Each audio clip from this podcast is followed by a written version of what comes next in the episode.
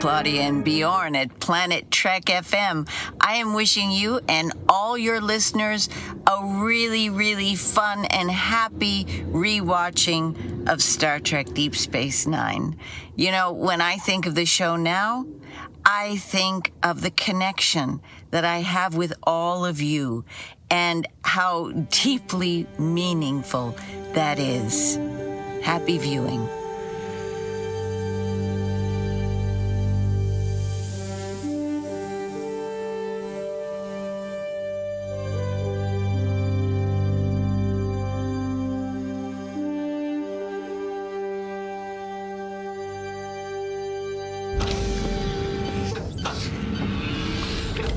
Moin und herzlich willkommen zu einer neuen Ausgabe von Planet Trek FM, die ganze Welt von Star Trek mit mir, eurem Björn Sülter.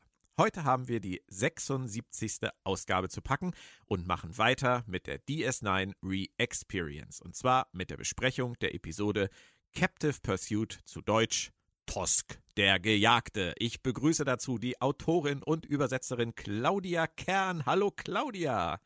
Hi Björn. Diese Woche sind wir etwas später dran. Einen Tag später als sonst. Nicht Donnerstag, sondern Freitag. Aber wir hatten ja schließlich auch Feiertag. Ich hoffe, den hast du schön verlebt, Claudia. Oh ja, ich habe den ganz hervorragend verlebt. Ich habe nämlich gearbeitet. Ja, super. Ich nicht. Ne? Deswegen, deswegen podcasten wir offensichtlich auch erst heute. Ich bin schon eine faule Socke, was das angeht. Aber wenigstens noch innerhalb der Woche. Das war ja schon mal gut. Letzte Woche haben wir die Episode Babel ein wenig gerupft. Äh, du wirst dich auch erinnern, Claudia. Aber unser Bauchgefühl für diese Episode, diese Woche, war erstaunlich gut. Ich möchte nur vorab einmal kurz fragen, ohne dass wir darauf jetzt näher eingehen, war das Bauchgefühl berechtigt? Ja, nein oder jein? Meiner Meinung nach war es voll und ganz berechtigt geil. Dann habe ich jetzt noch mehr Lust auf diesen Podcast. das war jetzt sehr riskant, das hätte jetzt voll in die Hose gehen können. Stimmt. Bin sehr gespannt. Wie ich dachte auch so, oh, Björn. Bin sehr gespannt, wie sich das jetzt im Verlauf des Gesprächs dann mit Leben füllen wird. Machen wir kurz die Inforunde, die wir immer machen am Anfang. Ähm, die Idee zur Folge stammte wohl offensichtlich von einer gewissen Jill Sherman Donner. Das sagte mir ehrlicherweise gar nichts. Ähm, die gute nicht. Frau hatte aber bei TNG immerhin an der Episode Rascals, erwachsene Kinder, ohne einen Credit mitgewirkt und dann hier diese irgendwie auf den Weg gebracht. Das war es für sie aber auch in Sachen Star Trek. Andere Quellen sprechen allerdings davon, dass die Grundprämisse zu dieser Folge von Ira Stephen Bear und Peter Allen Field stammte. Nun ja, wie dem auch sei, wir werden es nicht ergründen können. Irgendwas hat Jill Sherman Donner gemacht, dass sie genannt wird in dieser Folge, was auch immer das war. Das Drehbuch schrieb dann in jedem Fall Michael Piller mit ihr offensichtlich und über den, denke ich, müssen wir keine weiteren Worte verlieren. Corey Allen führte Regie und der gute Mann ist trotz nur neun Episoden bei Star Trek, denke ich, eine Legende, denn er übernahm damals das Ruder bei Encounter at Farpoint. Und das war natürlich ein Moment für Star Trek, der sehr wichtig war, weil die erste Serie nach der klassischen Serie natürlich einen großen Ballast mit sich gebracht hat, auch für den Regisseur.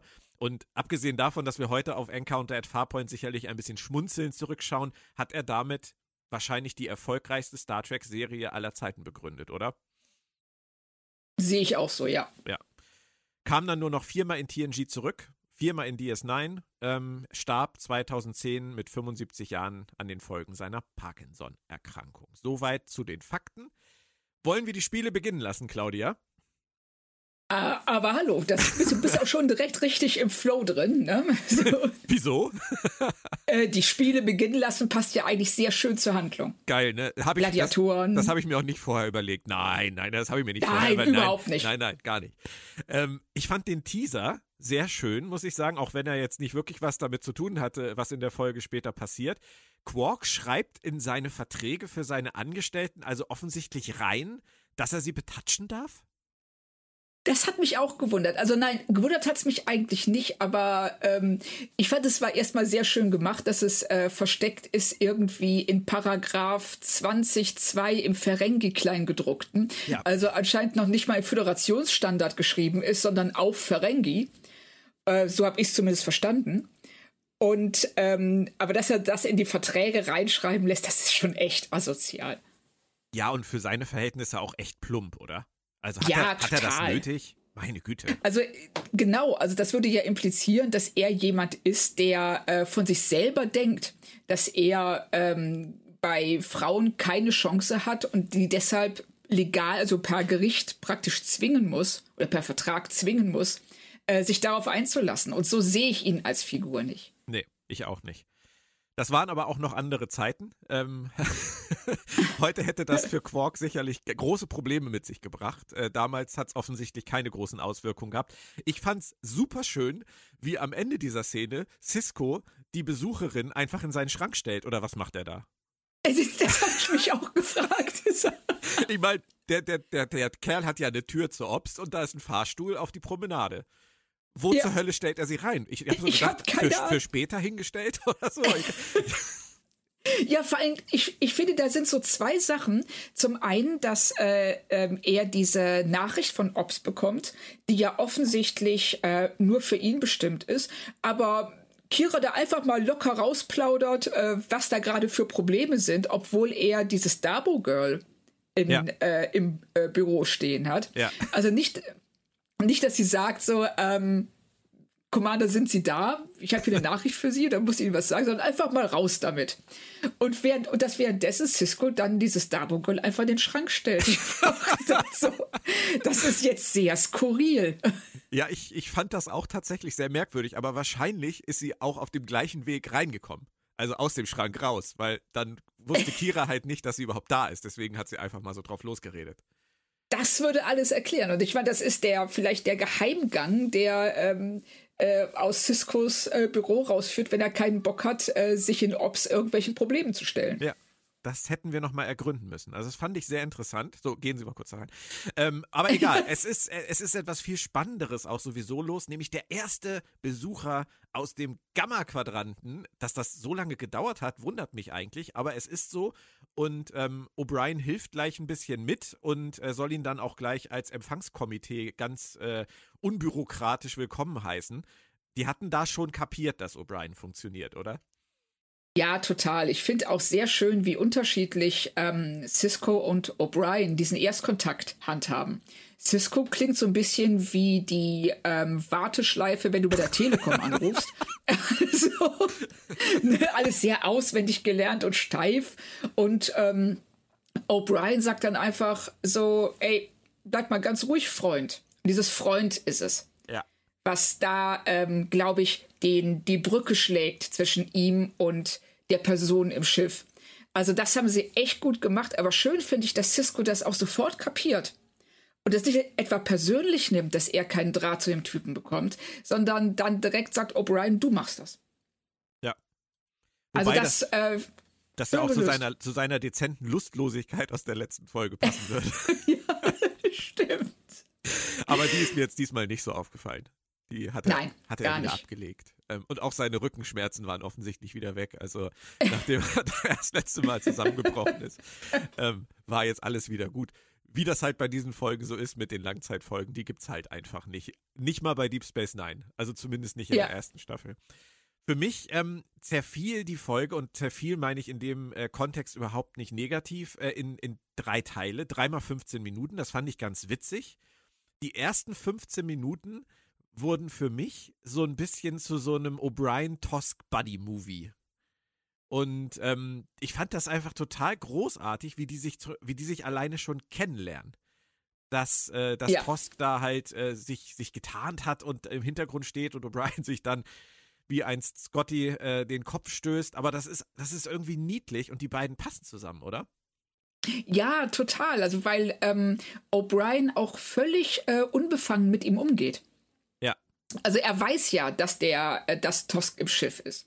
Und labert da einfach so vor sich hin und ähm, schafft damit so eine Vertrauensbasis und auch ähm, er, er zeigt sich, oder er gibt sich komplett unbedrohlich. Ja. Und ähm, darauf reagiert Tosk ja eher verwirrt als alles andere, weil er daran überhaupt nicht gewöhnt ist. Und aber ich fand das auch, ich fand das sehr schön, also diese Unbefangenheit von O'Brien und dann dieses äh, sich doch dann rapide öffnen von Tosk. Ja. Was mir direkt aufgefallen ist, ist das Make-up. Ähm, oder beziehungsweise es war wahrscheinlich ein Latexanzug, aber den fand ich bei Tosk richtig gut gemacht. Er sah super aus. Also vor allen Dingen ähm, im Vergleich zu den Uniformen, die wir da später sehen werden von seinen Verfolgern. also da musste ich doch kurz, ich habe wirklich kurz auf Pause äh, geklickt und habe darauf gedacht, so, das ist nicht deren Ernst. Da reg ich mich nachher Aber auch noch okay. drüber auf, ja. ja, lass uns, darüber, lass uns darüber später reden. Aber, ähm, ich finde, also ich, ich hatte auch den Eindruck, die haben wahrscheinlich die ganze, die ganze Make-up-Kohle in diesen einen Anzug reingeballert. Ja. Für die Folge. Und äh, das zahlt sich aber aus. Also vor allen Dingen, weil er es ähm, schafft, trotz diesen, dieser Zentimeter dicken Latexschicht eine Mimik zu haben. Jetzt Scott McDonald ist toll. Also Er macht das super, auch seine Super. ganze Körpersprache. Ja, wahnsinnig gut. Also da merkt man halt einfach, und das ist ja bei Armin Scheimerman und bei René Auberjonois, finde ich auch so, du kannst solche Leute zukleistern, wie du willst. Die schaffen es trotzdem, wahnsinnig viel rüberzubringen. Also das Ja. mit, mit den Augen, mit der, mit der Mimik, die überhaupt noch geht dann und halt die Körpersprache, das ist äh, auch Odo zum Beispiel. Auch in dieser Folge hat, hat er wieder einige Momente, wo er einfach nur durch Körpersprache einfach begeistert. Und das, finde ich, schafft halt Scott McDonald hier als Tosk auch von der ersten Sekunde an. Ja, auf jeden Fall. Ging mir ganz genauso. Und die Kombination aus dem herzensguten, sympathischen, plaudernden O'Brien und diesem Straight Man, ähm, das sagt ja O'Brien auch zu ihm, der aber trotzdem total höflich ist, total neugierig ist, äh, die, die passt einfach. Also ich hätte mir das auch durchaus noch länger angucken können. Ja, also ich hätte auch nichts dagegen gehabt, wenn ähm, O'Brien dann doch sein Angebot am Ende angenommen hätte. Hast du jetzt gerade auch O'Brien gesagt? wir, wir können das versuchen durchzuziehen, den ganzen Podcast durch. Bis zum wir sagen jetzt nicht mehr O'Brien, sondern O'Brien. oh ja, okay, das, ja, ich bin dabei. Nein, Bei sowas es, bin ich es. immer bei. Ach Mann. Och Mann, ja. Ähm, ich fand ich das so ganz auf- nett, oh. wie, wie Miles ihm, ähm, als sie über die Promenade laufen, die Station erklärt, als Flohmarkt des Universums. Das ist, Ja. ähm, das finde ich total nett und ich fand auch die Information ganz witzig, dass inzwischen schon, wie er das so stolz sagt, fünf bis sechs Schiffe die Woche anlegen. Meine Güte, da ist ja richtig was Also- los. Also so richtig viel zu tun haben die nicht. Ne? Da fragt man sich schon, ähm, in der letzten Folge wurde ja impliziert, dass O'Brien eigentlich nur, Entschuldigung, O'Brien, eigentlich nur von Punkt A nach Punkt B läuft und ständig äh, irgendwie bedrängt wird von Leuten, die was von ihm wollen. Da fragt man sich ja, von wem denn? Ja, also Fünf bei bis sechs bis Schiffe? sechs Schiffen die Woche, das, äh, das ist ausbaufähig, auf jeden Fall. Aber Würde ich auch sagen. Wir sind ja auch am Anfang und es baut sich gerade auf und es ist der erste Besucher aus dem Gamma-Quadranten, von daher alles gut, kann ich mit leben.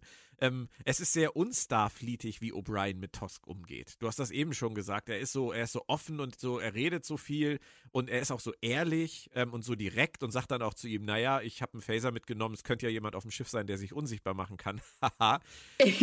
Versteht ja auch nicht jeder, aber Tosk versteht es. Ja, also das ähm, ist auch das, glaube ich, so der Punkt, weshalb die beiden so gut zusammenpassen. Also Tosk versteht zwar nicht immer seinen Humor, aber er versteht die Absicht hinter dem Humor. Stimmt. Und ähm, das fand ich sehr äh, schön gemacht. Und auch wie unterschiedlich die beiden äh, ihr Leben im Weltall betrachten. Also das äh, für Tosk ist ja alles mit Gefahr und Krieg und Kampf verbunden.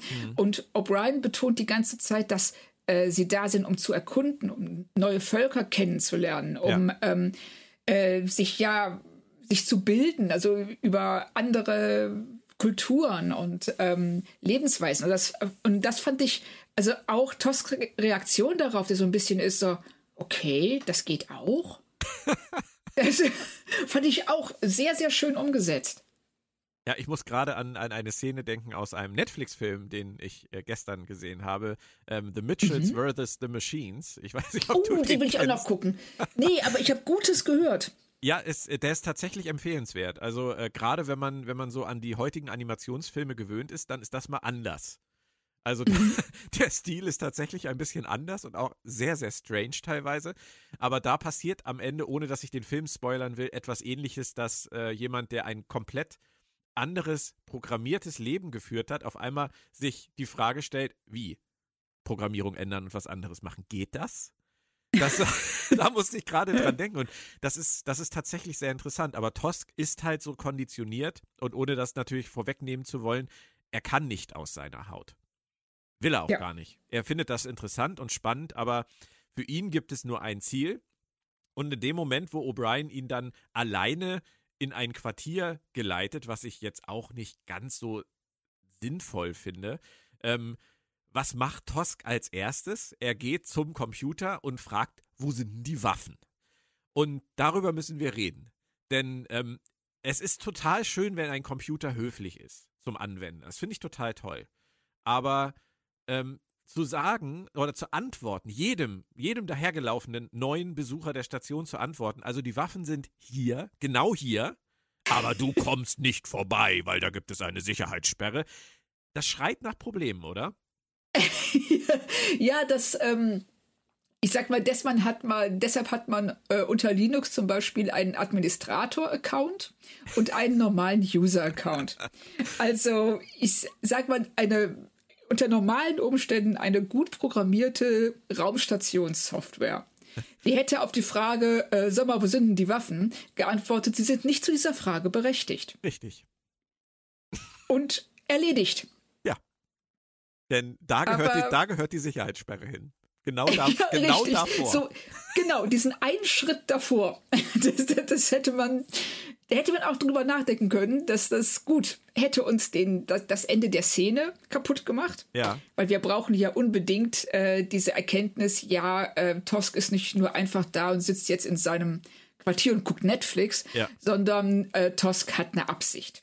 Genau. Und diese Absicht, die wird uns durch äh, diesen, diese Computeranfrage so ein bisschen unglücklich vermittelt. Man hätte es auch irgendwie versuchen können, so zu machen, ohne dass ich denen jetzt ihr Drehbuch umschreiben will, dass er durch irgendein äh, Deus Ex Machina, was er aus der Tasche zieht, äh, den Computer sozusagen kurzschließt. Der antwortet halt, sie sind nicht berechtigt. Zzz, auf Ebene 3, Sektion 4, Zimmer 5. Ja. Herzlich willkommen. Genau. Ähm, genau. Das hätte man machen können. Wäre vielleicht netter gewesen dann hätte man sich höchstens wieder nur fragen können, warum hat er das? Ist das nicht ein Deus Ex Machina? Und dann hättest du jetzt zu mir gesagt, ja, Björn, das ist eins. Aber es, genau, wäre, dann, es wäre schlauer gewesen. Es hätte. Es wäre. Ja. ja. Es hätte Odo auch nicht so schlecht aussehen lassen. Nee, also das ist schon, äh, man könnte jetzt argumentieren, das ist äh, Föderationssoftware, die ohne sein Wissen aufgespielt wurde, als die äh, Föderation die Station übernommen hat. Das war vor Und meiner jetzt, Zeit. Das war vor meiner Zeit, da konnte ich nichts für. Genau. Und jetzt, wo er das weiß, wird er sofort zu Cisco gehen und, und sagen, Commander, das geht so nicht. Mhm. Ach Gott, es ist schwierig. Aber es bleibt dann auch total schön und unterhaltsam, denn dann kommt diese Reparaturszene, in der die beiden sich wieder die Bälle zuwerfen. Oh, Brian und Tosk. Und gegenseitig voneinander lernen und sich gegenseitig die Technik erklären und verstehen.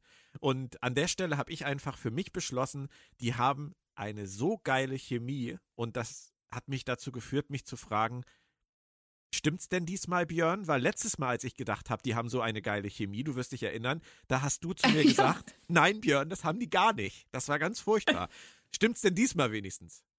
Ähm, ich sehe es dieses Mal genau wie du. Oh. Glücklicherweise. Also, das, aber stimmt, da, als du das das letzte Mal meintest, habe ich mich wirklich gefragt, ob wir die gleiche Szene gesehen haben. Ja. Aber ähm, Jetzt dieses Mal bin ich mir sicher, wir haben die gleiche Szene gesehen, weil das kam mir ganz genauso vor. Die beiden, ähm, die spielen sich, wie du gerade schon sagst, wirklich die Bälle zu. Mhm. Und das funktioniert so gut, ähm, weil sie beide als Figuren harmonieren, aber auch weil die Dialoge gut funktionieren. Und da geht halt alles zusammen und dass die ähm, zusammen da was reparieren und ähm, dabei dann auch weiter Vertrauen zueinander fassen. Also war gut gemacht. Ja. Absolut. Und äh, ihr kleiner Ausflug äh, in die Bar, den fand ich dann auch ganz nett. Ähm, und die Unterhaltung über Downtime im Alpha-Quadranten fand ich auch super. So ja. nach dem Motto, sie schlafen also ein Drittel der Rotation und dann machen sie noch RNR. Ähm, sie haben das schon gut. Aber ich meine, wenn nur fünf bis sechs Schiffe die Woche anlegen. Ja, dann kannst du dir das auch leisten. Dann drehst du dich morgens doch mal um. Richtig. da, da, da, geht halt nicht viel. Aber ähm, schön, dass es halt äh, Außenstehenden dann doch noch auffällt, dass es auch auf so einer Raumstation, die so dreckig ist und so abgelegen ist, dass man da trotzdem eigentlich noch ein ganz gutes Leben führen kann als Sternenflottenoffizier. Offenbar. Den Eindruck, also für Tusk scheint es in jedem Fall das totale Paradies zu sein. muss man verstehen, dass nach Kira jetzt auch O'Brien so extrem zickig zu Quark ist? Ähm, nicht so wirklich. Also, ich, ich konnte es in dem Fall nicht ganz nachvollziehen. Das ähm, wurde ja bisher nicht irgendwie thematisiert, dass, die, dass er ein Problem mit Quark hat. Nee, und er nennt ihn die ganze Zeit Barkeep. Ja. Und äh, Quark verbittet sich das und sagt, nein, ich bin hier ihr Gastgeber, ich bin hier der, der Besitzer dieses Etablissements. Und dann sagt er wieder, so nach dem Motto, halt's Maul, Barkeep. Ich meine, überleg mal, ich würde dich jetzt immer die Übersetzungstussi nennen und du würdest zu mir sagen, Björn, das, das, das geht nicht, das, das macht mich auch, das trifft mich auch, das ist, das ist auch überhaupt nicht angemessen. Und ich würde hier im Podcast das trotzdem jedes Mal am Anfang sagen, hier ist die Übersetzungstussi die Kern. Ja, das, dann wäre der Podcast auch ganz schnell zu Ende. Siehst du. Und äh, ich, nein, ich, ich, ich verstehe halt einfach nicht, was, was bei denen geht, weil bei Kira, wir haben das bei Twitter ja als Kommentar gekriegt, Kira und Quark haben durchaus ja noch eine, eine gemeinsame Geschichte, die auch vor der Serie Star Trek Deep Space Nine schon angefangen hat. Das Richtig. wissen wir jetzt an diesem Punkt in der Handlung noch nicht. Das kommt dann später. Ob das dann alles so passt, können wir dann gerne nochmal später drüber sprechen. Also kann man bei Kira vielleicht sagen, okay, aber O'Brien ist da wirklich neu. Und es gibt Ja. keinen Grund anzunehmen, dass er jetzt irgendwie so ein Riesenproblem mit Quark oder Ferengis hat. Nee, also ich weiß nicht, wo es herkommen sollte. Und ähm, wenn da irgendwas, wenn ich da irgendwas verpasst habe oder wir irgendwas verpasst haben sollten, dann gerne her damit. Aber ich habe es auch nicht verstanden, warum er so aggressiv zu Quark ist. Also für mich wirkte das so ein bisschen wie, ähm, wie Jungs auf dem Schulhof, die sich cool fühlen wollen. So, ich zeig dir mal unsere Bar und dann kommt der Barkeeper und der wird jetzt, der kriegt jetzt einen drauf, weil ich hier der Geile bin. Ich dachte das auch. Das war so mein erster Gedanke, dass er sich vor Tosk aufspielen will. Ja. Aber das passt überhaupt nicht zu O'Brien als Figur. Hm. Nee. Und deshalb habe ich das dann auch wieder verworfen, weil ich dachte so, nee, das ähm, bei anderen Figuren könnte ich es mir vorstellen, aber eigentlich nicht bei ihm. Und deshalb rätsel ich auch darüber, wa warum er auf ähm, Quark so rumhackt. Werden wir wahrscheinlich nicht klären können. ist eines der Mysterien dieses, Dreh, dieses Drehbuchs. Ähm, ich habe das auch später nie mehr so empfunden, aber wir werden das im Auge behalten. Ja. Quark möchte natürlich gleich äh, jegliche Schwächen ausnutzen bei Tosk, weil es ein neuer Besucher aus dem Gamma-Quadranten, da muss er natürlich gleich drauf losgehen. Und Tosk sagt, und das fand ich total inspirierend, ich habe keine Schwächen, die sie ausnutzen könnten. Ich lebe das größte Abenteuer, das man sich vorstellen kann. Ich brauche nichts. Ich bin für nichts empfänglich. Und Quark war ja auch äh, angemessen beeindruckt, aber auch ich finde es beeindruckend, wenn man sowas sagen kann. So Das ist total cool. abseits von Deep Space Nine und von, von Serie jetzt, ist das einfach eine wunderschöne Aussage, nach der man eigentlich nur streben kann, oder? Ja, auf jeden Fall. Wie er das auch, äh, mit welcher Leidenschaft er das zum Ausdruck bringt und ohne jetzt irgendeine Arroganz oder von oben herab, so dass er sich über Quark stellt, sondern er sagt einfach in dem Moment, nö, du wirst bei mir nichts finden, ich brauche nichts, weil ich lebe das bestmögliche Leben. Ja. Und ähm, jeder, der das von sich sagen kann, kann sich immens glücklich schätzen. Das ist, äh, das, das ist toll. Und man sieht ja auch, wie O'Brien ihn dann anguckt und ähm, auch in dem Moment selbst total beeindruckt ist. Und Quark das natürlich direkt wieder runterzieht auf diese Ebene, ähm, ich krieg dich doch noch ausgenutzt. Ja, ja. Sagt er dann auch so, oh, eine Herausforderung. Ja, ja. Aber das gerade, wenn man bedenkt, was Tosk in seinem Leben macht, dass er, dass er geschaffen wurde für die Jagd, dass er nur flüchtet und äh, flüchtet, um irgendwann zu sterben, ehrenhaft, ähm, zeigt mir einfach auch wieder, und das finde ich sehr hübsch, äh, im, im Subtext versteckt dieser Folge, wie vielfältig die Möglichkeiten sind, Erfüllung im Leben zu finden. Du kannst das nicht an Ja. irgendwelchen Parametern festmachen, das kann alles sein. Richtig. Und das ist, finde ich auch, ähm, werden wir ja sicherlich später noch drauf kommen, aber wie sie mit dieser, mit seiner Situation umgehen, ähm, finde ich, machen sie ganz hervorragend. Sie sagen, ja, auch in dieser Rolle, äh, in die er ja rein gezwungen wurde, durch seine Geburt, durch die Gesellschaft, in der er lebt, kannst du, ja, wie du schon sagst, die Erfüllung finden. Du kannst das Bestmögliche für dich rausholen, auch wenn die Umstände alles andere als optimal sind. Und wo wir gerade so positiv sind, ähm, was ich auch total gelungen finde in dieser Folge, und das finde ich eigentlich immer auch schön bei Folgen, wenn sie ähm, nicht überdramatisieren. Und ähm, in dem Moment, wo uns klar wird, Tosk hat irgendwas vor, ähm, passiert dann ja etwas, dass äh, die Führungsoffiziere zusammensitzen und darüber reden und sagen, ja, okay, da ist irgendwas, also er verheimlicht irgendwas. Ähm, die wissen noch nicht, dass er die Waffen äh, haben will. Das wissen nur wir. Aber es ist halt, es ist halt nur so dieses Gefühl von, ja, es geht vielleicht etwas vor sich, aber ähm, wir machen jetzt einfach nichts. Und sie kochen es auch nicht so heiß, sondern ähm, es bleibt alles so, ja, es ist halt Alltag auf der Station. Und die Folge versucht uns nicht irgendwie jetzt das Gefühl zu geben, dass da wirklich so ein mega Ding am Laufen ist. Das, äh, ja. das finde ich ganz nett, weil das ist, man hätte da ja auch so tun können, irgendwie, als wäre jetzt wieder die ganze Station in Gefahr aber das kommt nie auf, weil es darum gar nicht geht. Verstehst du, was ich meine? Gibt das irgendeinen? Ja, ja, nee, ja, ja, total. Also ähm, sie ähm, äh, blasen diese Geschichte nicht zu mehr auf, als sie eigentlich ist. Und das, das ist ja, ne? Also, weil es geht um Tosk. Ja. Es geht um Tosk und es geht um O'Brien, also seine Freundschaft. Und es geht eben, äh, um jetzt auch noch mal den Subtext äh, anzusprechen, vor allen Dingen um Regeln um die Frage, wie wir mit Regeln umgehen oder wie ähm, die einzelnen Figuren in Deep Space Nine mit Regeln umgehen. Ja. Und äh, das finde ich auch sehr, sehr interessant. Was ich mir gewünscht hätte allerdings wäre, ähm, ich weiß nicht, gibt es so ein, wenn man jetzt, ich meine, Tosk ist jetzt die erste Figur, die aus dem Gamma-Quadranten kommt. Und da ist jetzt kein irgendwie, ich sag mal, Erstkontaktspezialist oder irgendjemand, der äh, zu O'Brien geht und sagt, hör mal, kannst du mich ihm mal vorstellen? Ich will, ich möchte wahnsinnig gern wissen, von welchem Planeten kommt der? Ja. Wie funktioniert die Gesellschaft? Ähm, gibt's da, ich weiß nicht, gibt's da Pfannkuchen auf dem Planeten? Also ein bisschen mehr Interesse an dem, an der Person an sich. Absolut. Das, das kommt komplett zu kurz. Das stimmt. Ja, gut, aber sie haben nur 42 Minuten, muss Richtig. man auch dazu sagen. Richtig, und, und, du hast es eben gesagt, es geht in, im Zweifelsfall hier halt wirklich um Tosk, um Tosk und O'Brien. Ähm, und sie haben da schon relativ viel reingepackt. Ähm, aber du hast natürlich recht, dass das etwas ist, was einen schon wundern kann bei der Station ja. am Wurmloch zum Gamma-Quadranten. Da müsste es eigentlich mindestens ein eigenes Büro mit jemandem geben, der sich nur den ganzen Tag um die fünf, sechs Schiffe kümmert, die ja, äh, wobei die ja gar nicht aus dem Gamma-Quadranten kommen, weil Tosk ist ja der erste. Es sind ja fünf, sechs Schiffe, die anlegen und dann wahrscheinlich weiterfliegen auf irgendwelchen Missionen. ähm, aber das wäre, wäre eine Stelle, die man definitiv äh, hätte schaffen müssen. Ja, ich stelle mir das gerade vor. Ich stelle mir das gerade vor, dass es die Stelle gibt und du siehst immer wieder dieser Typ, der sitzt da jetzt seit Wochen und Monaten und wartet auf den Erstkontakt. Verpasst den dann komplett, weil Tosk dann schon wieder weg ist. Kommt so, so, warum hat mir keiner was gesagt? Du hast gerade so, so einen Sahil-Flash, oder? Aus Discovery. Ja, den hätte total. man da hinsetzen können. Und wenn mir der Name eingefallen wäre, dann wäre das jetzt auch viel runder gewesen, was ich gesagt habe.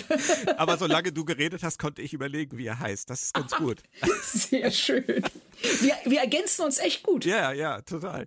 Ähm, ich fand es übrigens in dem Zusammenhang äh, auch überzeugend, dass Cisco diesmal nichts machen will. Also wir haben das in Past Prologue ja thematisiert, als sie wissen, dass, äh, dass Kiras Ex-Terroristenkumpel was Böses mit einer bösen Bombe vorhat und alle so sagen, ja, okay, also machen können wir nichts. Wir fliegen mal mit dem Shuttle hinterher und wir wissen beide, wie das geendet hat in Past Prologue. Ja. Desaströs. Ähm, aber diesmal, dass Cisco halt sagt, ja, wenn er ein Geheimnis für sich behalten will, okay.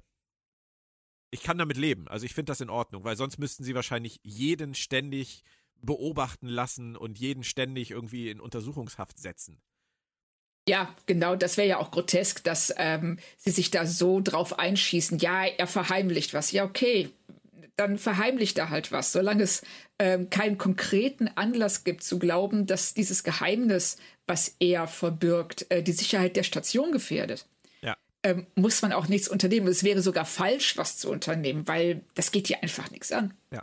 Aber die Folge macht es uns und sich dann relativ einfach und das finde ich gut, denn direkt danach ähm, sehen wir, dass Tosk dann äh, den Weg auch gefunden hat zu den Waffen, der ihm ja freundlicherweise auch erklärt wurde.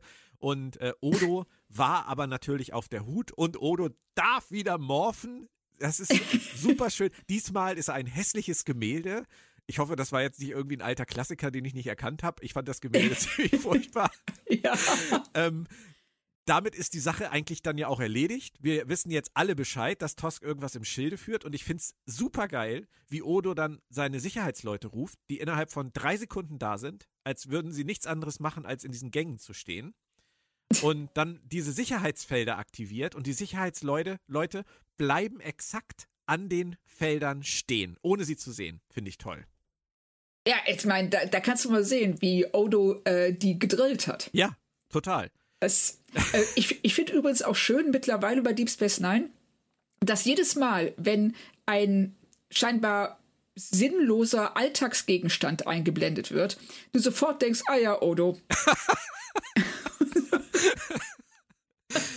du, du hältst Gemälde für sinnlose Alltagsgegenstände. Also das schon. Ja. Ich bin mir sicher, es ist irgendwas. Hing da jemals? Ich bin mir ganz. Ja, nee, sag, sag du Nee. ruhig. Ich, ich wollte sagen, ich bin mir ganz sicher, es ist irgendwas total Berühmtes. Und wir setzen uns hier gerade tierisch in die Nesseln. Aber Aber es hing, glaube ich, auch sonst auf Deep Space Nine in den Gängen nie ein Bild, oder? nein, ich, also als dieses, dieses Bild eingeblendet wurde, das so, äh, das muss Odo sein. Weil du weißt einfach, warum, warum sollte in so einem Gang vor der Waffen, vor dem Waffenarsenal ein Bild an der Wand hängen? Ja. Also, Ja, äh, wir werden das mal versuchen zu recherchieren. Vielleicht weiß ja auch jemand von unseren Hörern, was das für ein, ein alter Meister war und was wir da nicht erkannt haben. Ähm, ich fand es dann, das ist nochmal ein technischer Aspekt, den du mir erklären musst, ähm, auch super interessant, dass Odo die Sicherheitsfelder nicht deaktiviert, die beiden Sicherheitsleute oder beziehungsweise der eine dann aber durchlaufen kann. ja, Funktionieren die nur einseitig?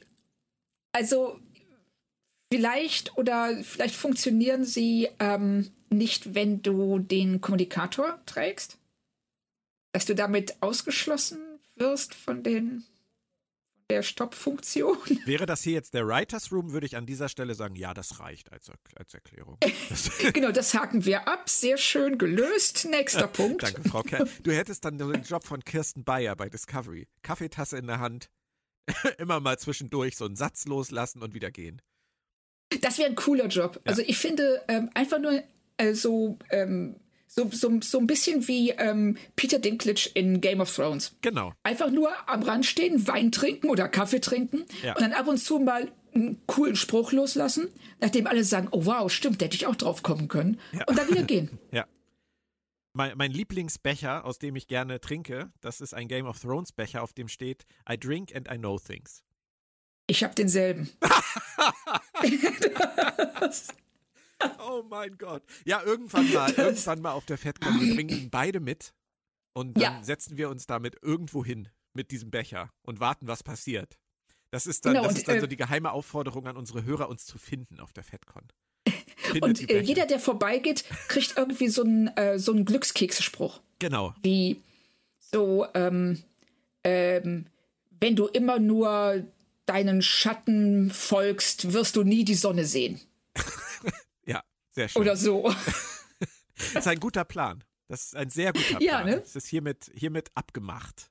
Dann werden wir ja Sehr sehen, schön. ob die Becher das überleben, dahin zu kommen. Das wird das die erste äh, Hürde. Ja. Ähm, ah, zurück zur Folge. Äh, sie ist in dem Moment dann so ungefähr zur Hälfte rum gewesen und dann hatte Tosk ja letztendlich den Salat, denn sein I am Tosk würde ab diesem Moment nicht mehr reichen, auch wenn Odo so schön an der Stelle sagt, I'm sure you are. Ähm, er Ja. wird sich jetzt erklären müssen.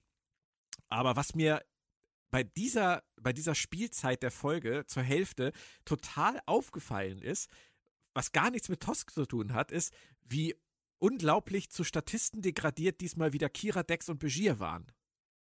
Ja, Da gibt es dann nämlich eine Ob-Szene, wo die alle nur rumstehen und ähm, gar nichts machen. Und dann kommt mein Moment der Folge. Ich weiß nicht, ob er dir aufgefallen ist. Ich fände es großartig, wenn er dir auch aufgefallen ist. Weil Nana Visitor, habe ich das Gefühl, lässt ihren Frust darüber, dass sie nichts zu tun hat in dieser Folge, dadurch hinaus, indem sie in einer Szene einen Knopf mit so viel Overacting drückt, dabei auch noch total belastet aussieht und zickig. Also man kann nicht energischer einen Knopf drücken als Mrs. Visitor in dieser Szene. Ich fand das großartig.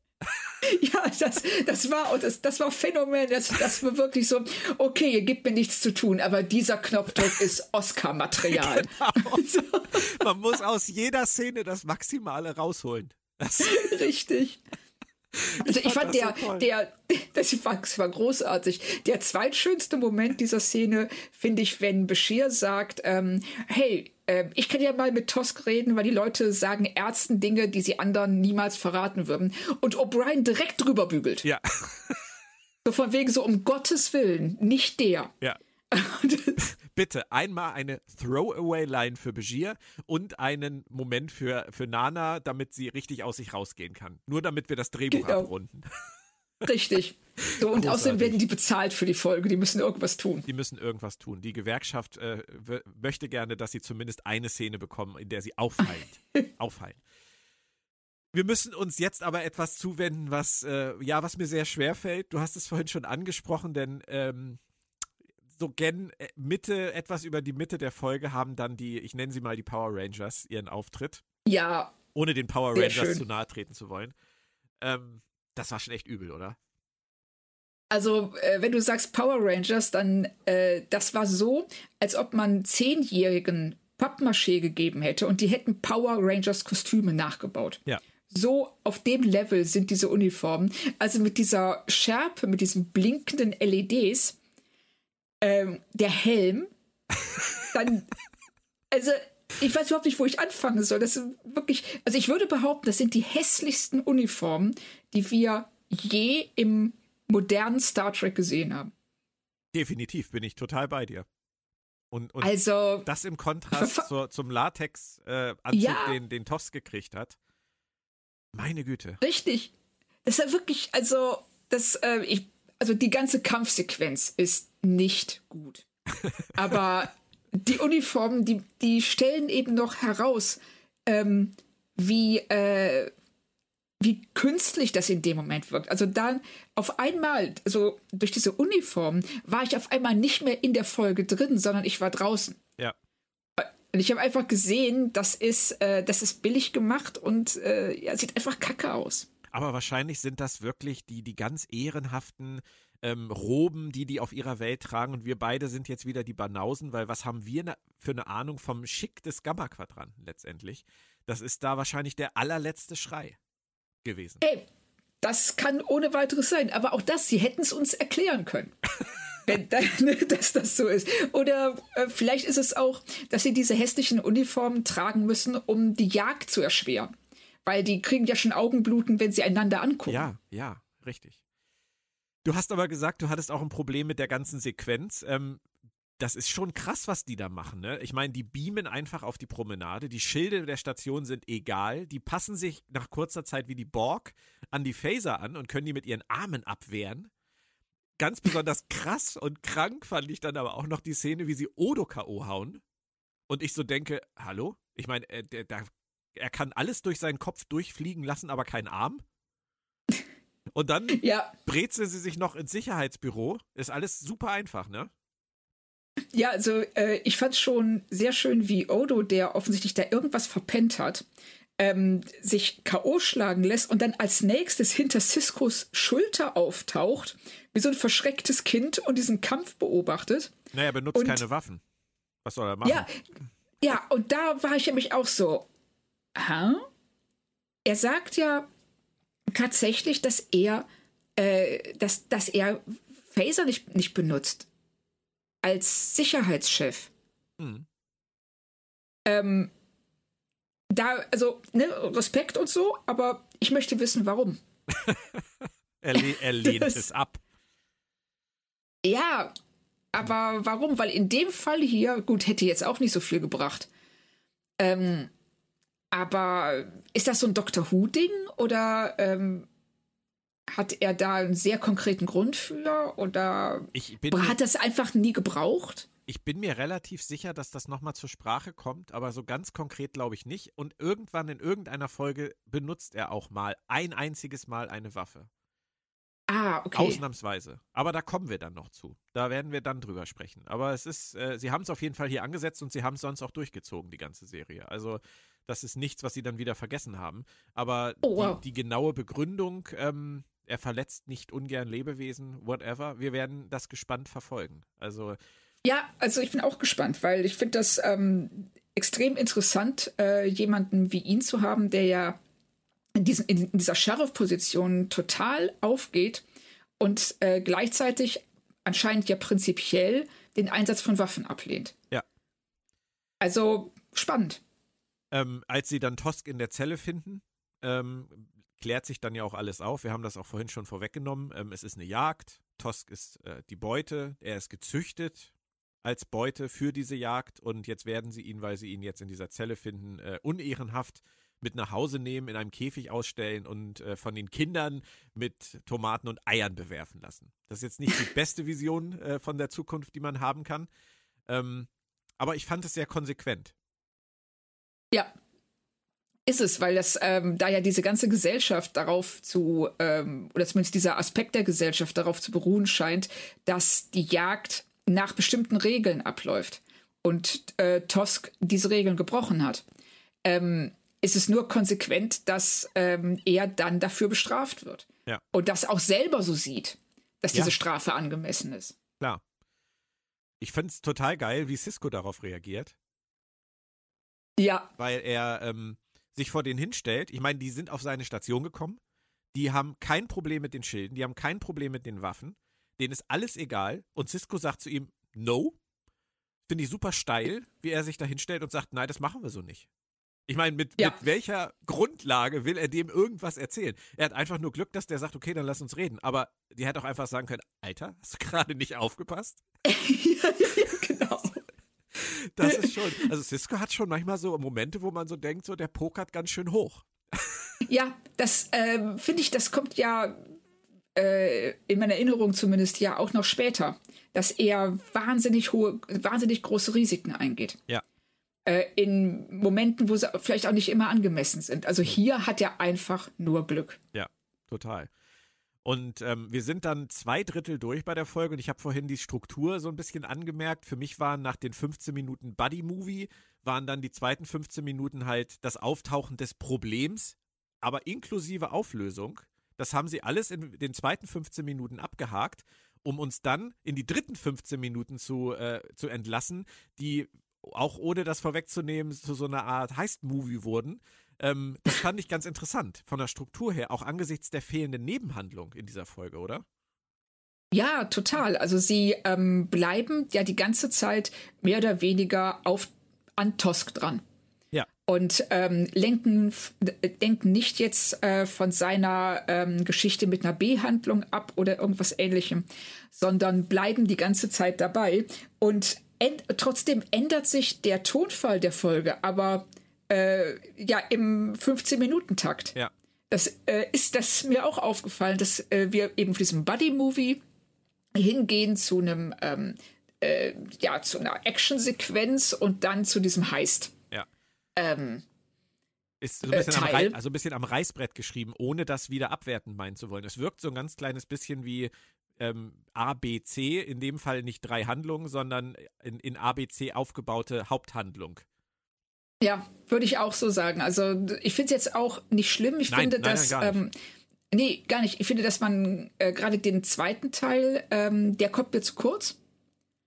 Ähm, weil ich möchte schon mehr wissen. Ich möchte mehr über, äh, wir wissen ja, wir erfahren ja noch nicht einmal den Namen dieses Volks. Richtig. Richtig. Das ist auch ein, auch ein Thema, was mir dann äh, am Ende wirklich klar geworden ist. Da, da werde ich auch, da komme ich nachher noch zu. Ähm, da habe ich auch noch eine Frage an dich zu, weil da gibt es so verschiedene oh oh. Aspekte zu dem Thema. Aber auch das war ihnen offensichtlich nicht, äh, nicht wichtig genug. Das haben sie dann einfach unter den Tisch gekehrt. Ähm, ich möchte mit dir jetzt aber auf das Cisco-Gespräch mit dem Besucher gerne nochmal zu sprechen kommen, weil das fand ich aus verschiedenen Gründen ganz interessant. Ähm, möchte dazu gerne vorab einmal den lieben Mahatma Gandhi zitieren, der mal sagte, die Größe und den moralischen Fortschritt einer Nation kann man daran messen, wie sie ihre Tiere behandeln. Das ist auch für mich ein großes Thema. Ich bin ja ein großer Tierfreund, ein großer Hundefreund, Katzenfreund, Pferdefreund und ich weiß ja, du auch. Ähm, ja. Deswegen müssen wir uns dem unvermeidlichen Thema der Jagd natürlich stellen. Das wird hier so ein bisschen nebenbei abgehandelt. Cisco gibt zu, ja, gab es immer bei uns, gibt es auch heute noch in einigen Kulturen. Aber selbst die, die würden niemals ein sentient Being jagen. Niemals. Und als großer Ja. Tierfreund finde ich die Aussage echt ein bisschen schwierig. Wie siehst du das? Ähm, also da äh, habe ich auch sofort angehalten und mir äh, eine Notiz gemacht, Ja. äh, weil das stimmt natürlich nicht. Ist schlicht und ergreifend falsch. Also ähm, wir müssen ja nur mal sehen, dass äh, äh, hier auf der Erde äh, wurden Wale gejagt, wurden und werden Wale gejagt. Ja. Ähm, äh, Oktopoden. Ich habe mir äh, sagen lassen, dass Oktopoden tatsächlich der Plural von Oktopus ist. Naja, Oktopus. muss das jetzt in jeder ich sag das jetzt nicht.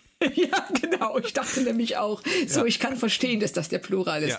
Ja, ähm, aber ähm, die ja hochintelligent sind. Und wieso ist Intelligenz, also wieso wird die ähm, moralische, ähm, ja, die, ja, die, äh, wird, ob es moralisch korrekt ist oder moralisch okay ist, ähm, zu jagen oder nicht, von äh, Intelligenz abhängig gemacht und nicht von Schmerz.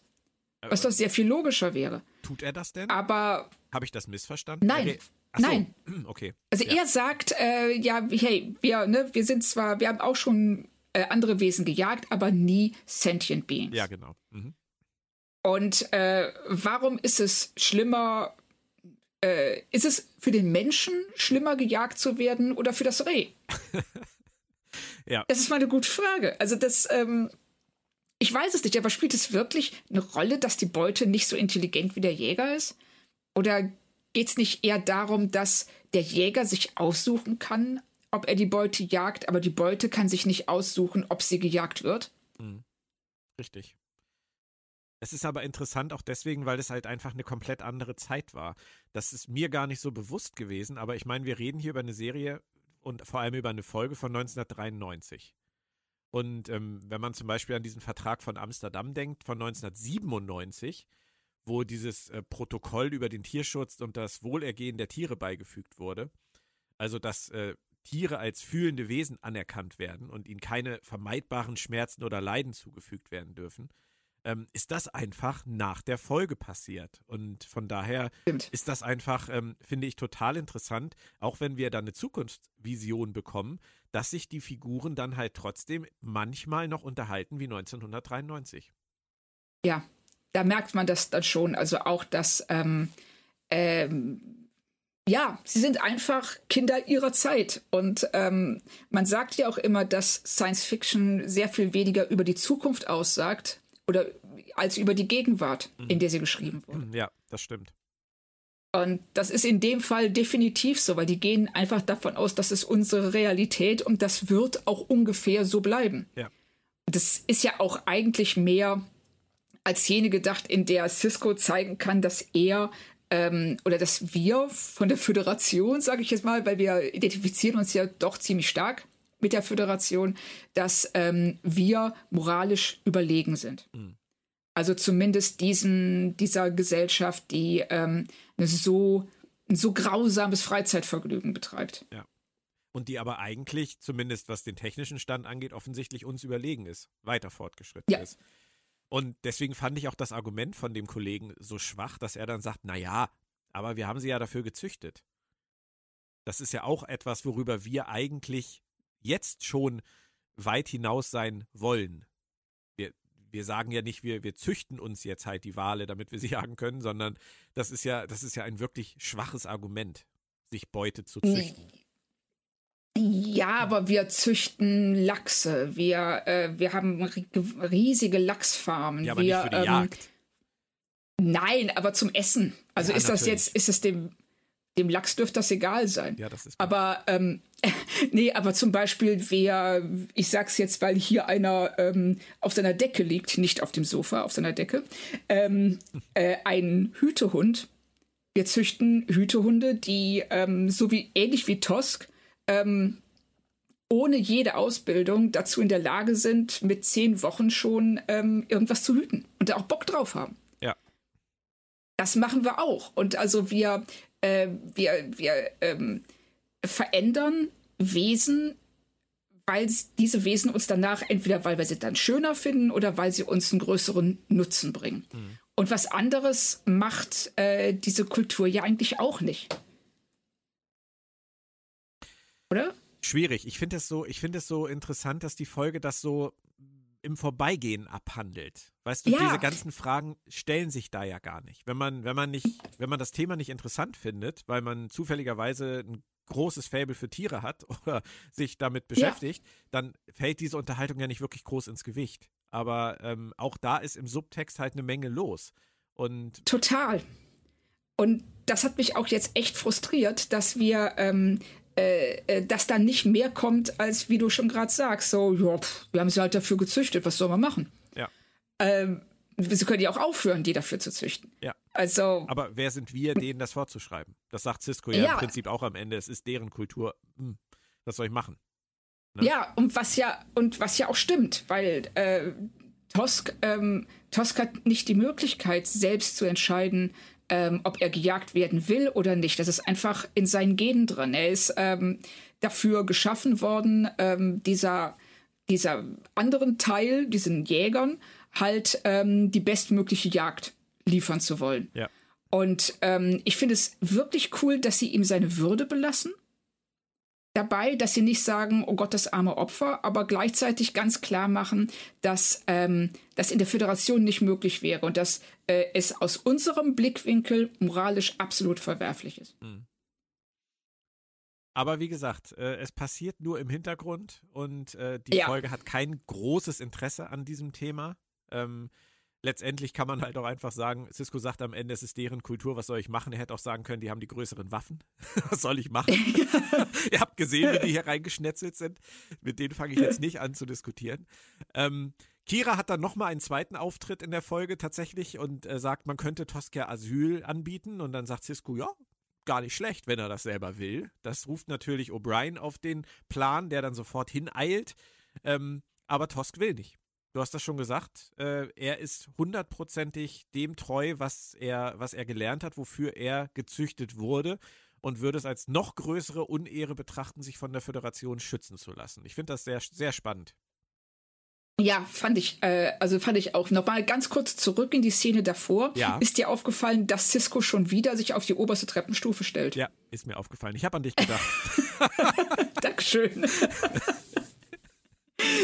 so, nachdem wir das abgehandelt hätten. ähm, ja, ich finde auch, dass äh, ich finde das auch einen wirklich tollen Moment, wenn O'Brien, der sich, der denkt, der hat jetzt die Lösung und kommt zu Tosk und sagt, ey, pass auf, du kannst dich, du kannst dir hier einfach Asyl äh, beantragen, kriegst du, läuft. Ja. Und Tosk sagt so, nein, das, spinnst du, das geht nicht.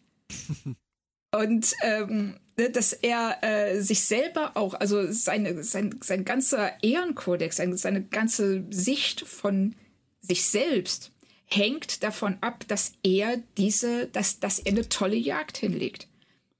Und nicht, äh, dass er langes, erfülltes Leben führt. Das ist ihm völlig egal. Also dieses, es geht ihm nur darum, diese Tätigkeit, also diese Aufgabe so gut wie möglich zu erfüllen Ja. und dann abzutreten.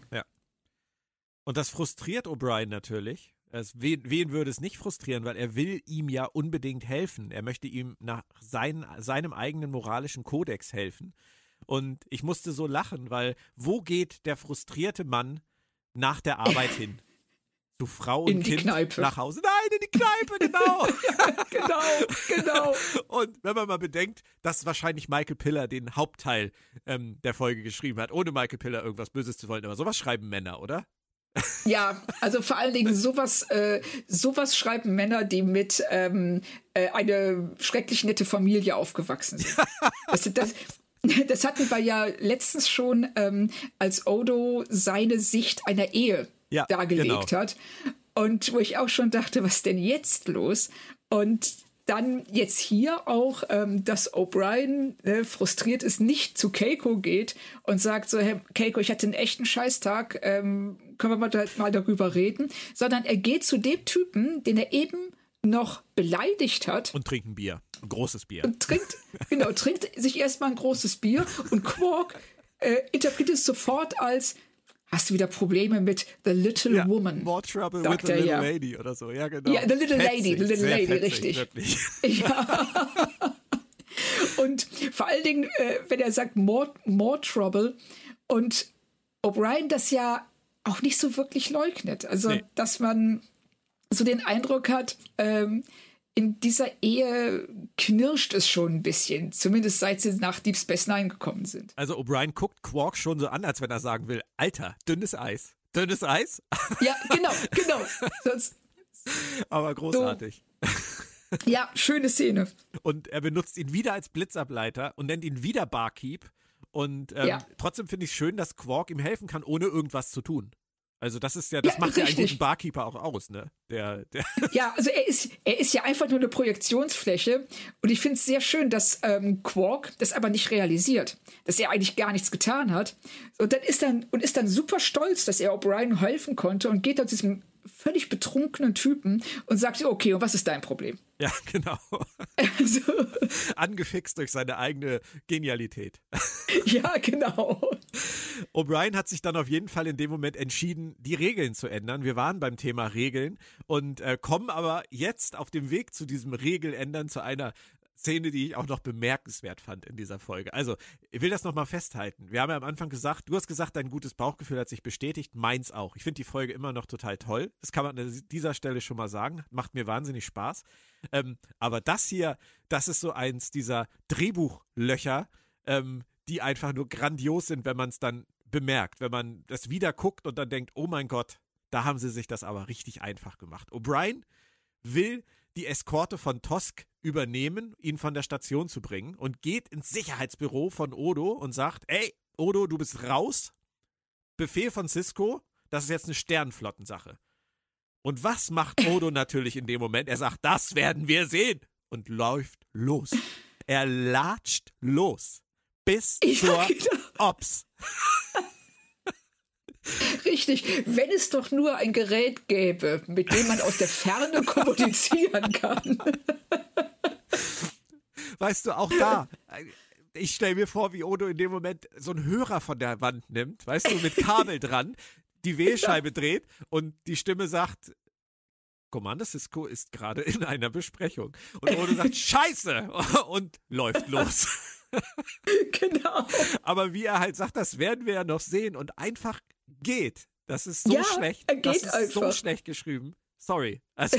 es, es wäre auch schön, wenn er seinen Kommunikator benutzt hätte und du hättest, du hättest so ein Besetzzeichen gehört auf der anderen Seite. Warum macht man sowas als Autor? Weil es gar nicht anders ich weiß geht? Es nicht. Oder? Ja, die, äh, die wollten diese Dynamik haben. Das, äh, äh und es konnte ja nicht auffliegen. Es durfte Wenn er nicht in dem Moment, ja es durfte, es, es durfte nicht auffliegen. Also geht er einfach, er ist, die haben sich das wahrscheinlich schön geredet. Die sagen, ja, der ist so empört, der denkt da überhaupt nicht drüber nach, der stürmt direkt los. Und äh, das, ja, es macht keinen Sinn. Ja, aber Claudia, äh, ja, natürlich ist er echauffiert bis sonst wohin. Auch wenn er dann in das Büro von Cisco reinkommt und sagt, Junge, was soll der Scheiß? Und Cisco sagt, ich habe keine Ahnung, wovon sie reden. Das ja. ist halt so, ja, okay, das hätten wir vor fünf Minuten schon klären können dann wäre alles vorbei gewesen. Die Folge wäre abgekürzt gewesen.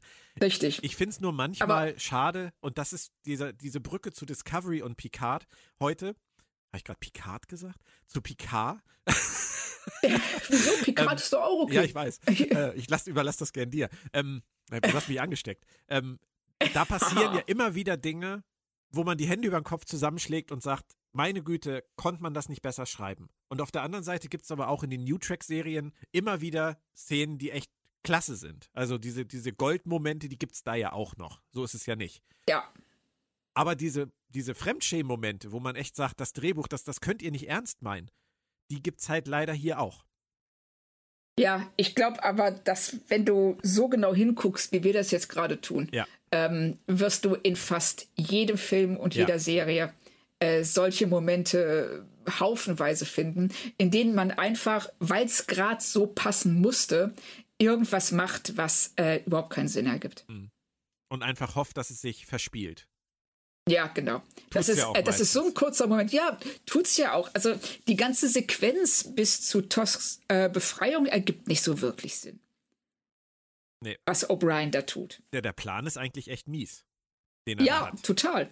Also der Plan hängt davon ab, dass äh, die Drehbuchautoren nett zu ihm sind. Richtig.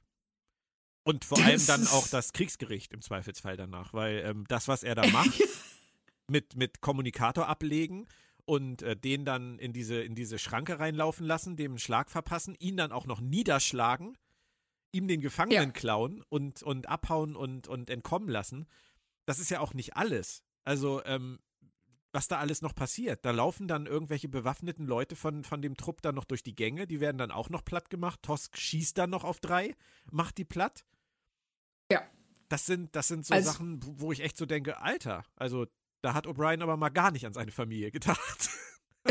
nee, da war ihm alles egal. Also da ging es um seinen Buddy und ähm, dem hat er halt geholfen. Und, aber er hat wirklich richtig Scheiß auf die Konsequenzen. Und auf der Ops passiert eigentlich das Gleiche. Ähm, die merken dann, was er vorhat und könnten ihn eigentlich dann schon wieder direkt stoppen mit den beliebten Sicherheitsfeldern. Und Cisco sagt, eilt nicht. Und dann kommt dieser, ja, dieser Body-Language-Moment von René Aubergenois, wo Ochlo da so anfängt, ähm, zum Turbolift zu schlendern. Ja, ich. Finde ich auch ganz toll. Also, aber trotzdem. Ja, weil, ja? ja ich finde es toll, dass er das mitmacht. Weil ähm, er ist ja sonst jemand, der, der wie wir ja schon oft gesehen, äh, gesehen haben, dem die Regeln über alles gehen. Der ja auch vorher in diesem peinlich statischen Kampf direkt sagt, äh, niemand holt einen Gefangenen, äh, Gefangenen aus meiner Zelle. Ja. Und äh, das ist ihm alles wichtig, dass das regelkonform abläuft. Und genau das passiert ja hier nicht. Weil er wird ja von Cisco aufgefordert, ähm, die Regeln nicht einzuhalten. Man könnte ihm unterstellen, dass er verstanden hat, weil er so empathisch ist, was da vor sich geht. Und dass O'Brien letztendlich nur dafür sorgt, dass die Regeln dieser Jagd durch die Föderation ja letztendlich ein bisschen ausgebremst wurden. Es war ja keine Absicht, was sie gemacht haben. Es war ja nur durch Unwissenheit. Ähm, genau. Sie wollten Tosk ja nichts Böses und sie wollten denen ja auch nicht ihre Jagd kaputt machen. Von daher, ja.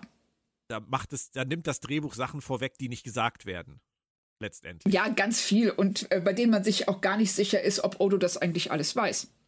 Richtig. Und ähm, aber es funktioniert, es ist ein, ein, schöner Moment, wenn er da so ähm, gelassen langschlendert und du denkst, das Einzige, was noch fehlt, ist, dass er ein Buch rausnimmt und ein bisschen was liest auf dem Weg. So, also es ist schon gut gemacht. Ja. Ähm, aber es ist schon auch von der ganzen Crew so eine doch krasse, ein krasser Eingriff eigentlich in eine fremde Kultur, was sie da machen. So vor allem eine Kultur, die ihnen waffenmäßig, technisch offensichtlich so überlegen ist, ist das schon echt ein Stunt, den sie da hinlegen. Ja. Da haben alle ihre also Gehirne also das, ausgeschaltet. Ja, also ähm, ich finde es eigentlich finde ich es echt schön, dass sie so reagieren, weil ähm, sie haben die Jagd mehr oder weniger versehentlich kaputt gemacht und alle leiden darunter. Also es ist ja nicht so, dass die Jagd, wenn sie die Jagd abblasen, ähm, alle Tosks auf dieser Welt freigelassen werden und äh, ein glückliches Leben führen können. Es ist so, dass Tosk ähm, äh, sein Leben lang äh, gedemütigt würde, wenn er diese Jagd nicht zu Ende bringt. Und deshalb finde ich es ganz cool, dass sie das so machen, aber es ist natürlich ein immenses Risiko. Und ähm, ist es nachvollziehbar, dass sie so handelt, dass vor allen Dingen Cisco so handelt?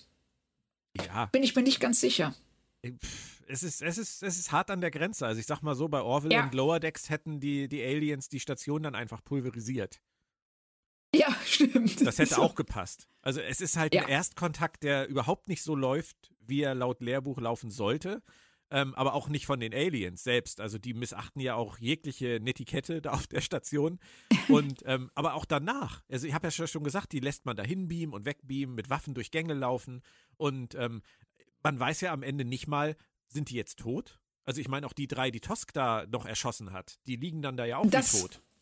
Genau, also das wäre, äh, das war nämlich jetzt auch noch eine Frage, die ich dir stellen wollte. Ähm, glaubst du, dass die tot sind? Ich, ich hätte es so verstanden, ja. Ja, ich auch. Gerade weil der also, Oberjäger Ober, äh, da ja auch die Augen dann zu hat und da so, also weißt du noch, sonst hätte man uns so irgendwie den Hinweis gegeben, dass er die Augen aufmacht, so. Ja, richtig. Aber ich ja, aber wenn die tot sind, dann ist das ein Erstkontakt wirklich, äh, über den man wird reden müssen. Also. Ja. Und die Frage ist, ist diese Jagd immer so gefährlich für die Jäger? Weil ähm, dann stelle ich mir vor, dass die gerade, ähm, äh, dass die gerade total begeistert sind, dass äh, Tosk ne, sich so hervorragend gewehrt hat und ihnen so ähm, äh, wie er der Oberböse am Anfang sagt, unterhaltsame Jagd liefert. Mhm. Ähm, aber bin ich mir nicht sicher und das äh, gehört auch wieder in den Teil, der frustrierenderweise in der Folge zu kurz kommt, nämlich wie funktioniert das alles überhaupt? Ja. Und das, und das ist echt schade. Ja, man hätte sich halt auch dann später fragen können, denn die kommen ja nie wieder. Also wir sehen Tosk nie wieder, wir erfahren nichts über sein Schicksal, wir hören nichts mehr über seine Spezies.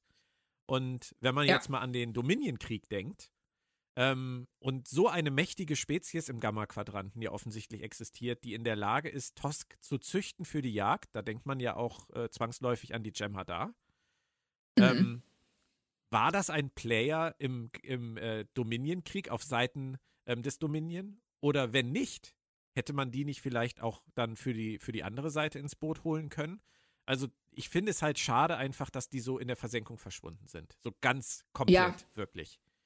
Es geht mir auch so. Also ich hätte mir wirklich gewünscht, dass es einen zweiten Teil gibt. Also nicht mal unbedingt mit Tosk oder mit diesem Tosk, aber dass wir mehr über die erfahren, dass wir nochmal zurückkommen oder dass wir einfach auch erfahren, wie die Jagd ausgegangen ist oder ob die vielleicht noch immer läuft. Mhm. Das, je nachdem, wie gut Tosk ist, kann sich das ja über Monate, vielleicht sogar Jahre hinziehen. Ja. Das könnte man auch also, in Lower Decks nochmal ganz nett irgendwie erwähnen. Oh ja. Also da, äh, das wäre tatsächlich was, was ich mir vorstellen könnte. Dass sie so einen Tosk-Gag äh, haben, dass sie auf einmal sie gehen irgendwo lang und auf einmal läuft jemand an ihnen vorbei und die wollen den aufhalten. Die sagt, nee, nee, ich habe keine Zeit, ich werde gejagt. Ja, ich bin, ich bin, bin, bin auf der längsten Jagd, die jemals in meiner Kultur stattgefunden ja. hat. The, genau. The O'Brien Hunt. genau, richtig. Die benennen es um äh, zu, zu Ehren von, von O'Brien in die O'Brien-Hand. Genau. Das Denn O'Brien, das haben wir bei Lower Decks ja auch schon gelernt, ist ja eh eine der wichtigsten Figuren überhaupt in der Geschichte. Ich wollte es gerade sagen. so. Vielleicht kriegen wir da ja noch irgendwas. Aber es hat sich auf jeden Fall für diese Folge, finde ich, gelohnt, abseits jetzt solcher Überlegungen. Ich finde auch die Verabschiedung der beiden, Die with Honor, ja, Die with Honor, ähm, finde ich total hübsch.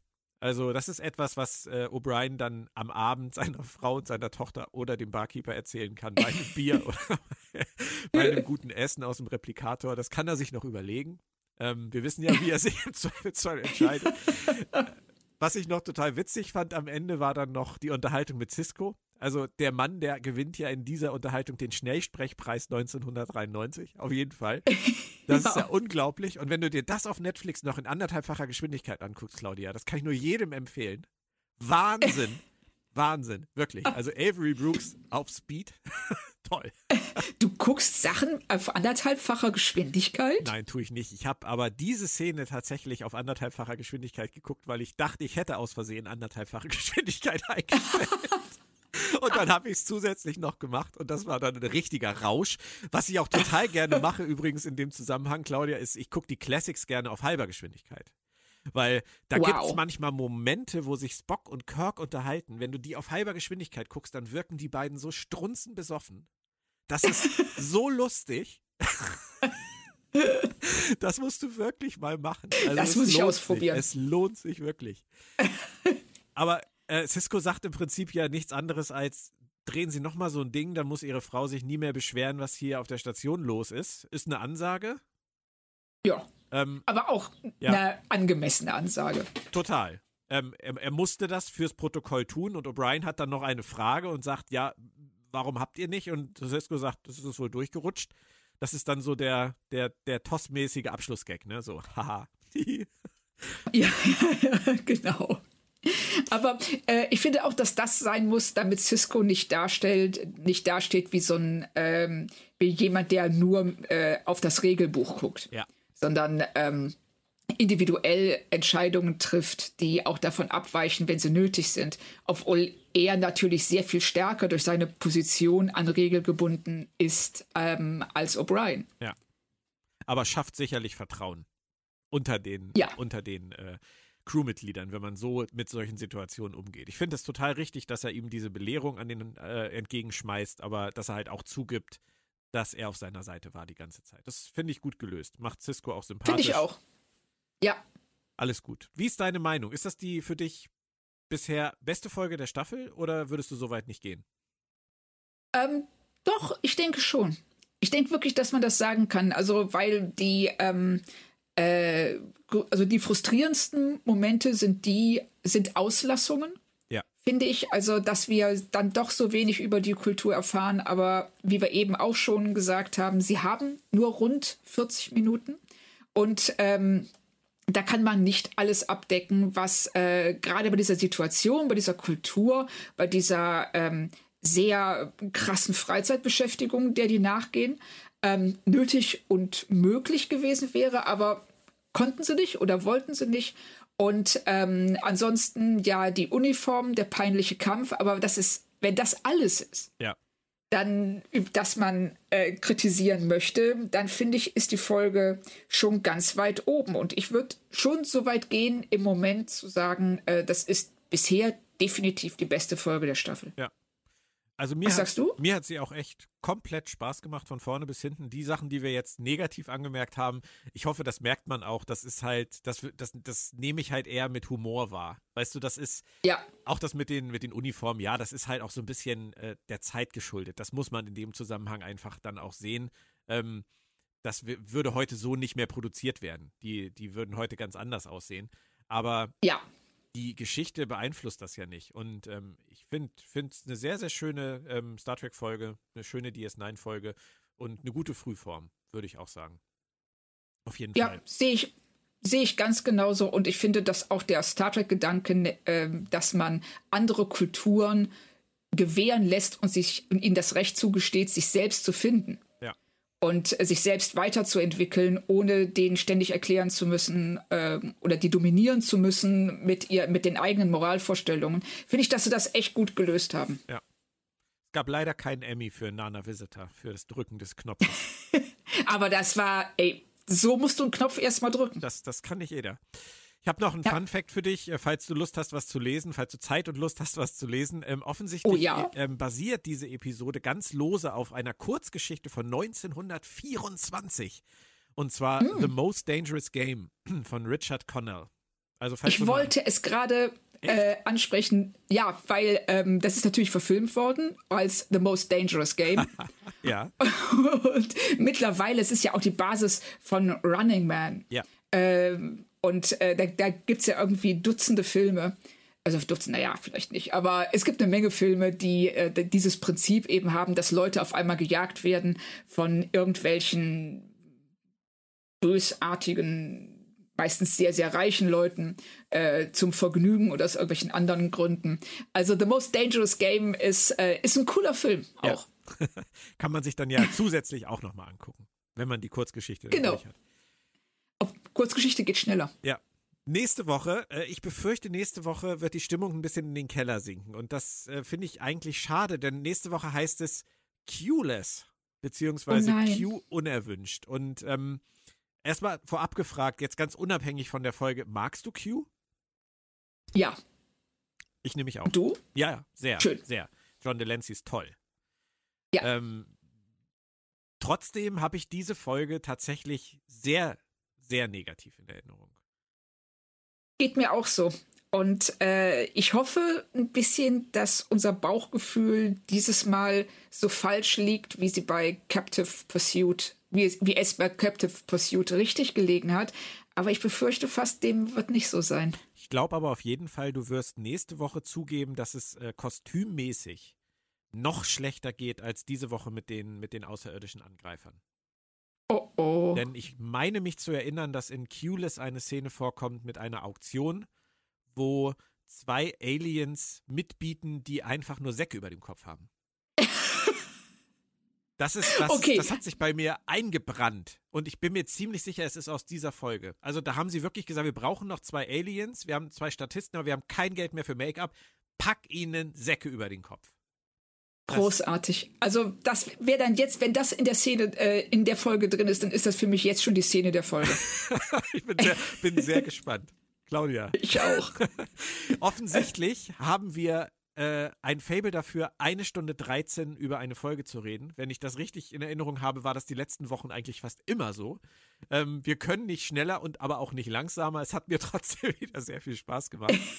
Und Mir auch. Euch allen da draußen vielen Dank, dass ihr beim Rewatch dabei seid. Äh, es ist auch sehr schön zu sehen, dass ihr so zahlreich jede Woche einschaltet, wenn wir uns hier über Deep Space Nine unterhalten. Das soll gerne so bleiben.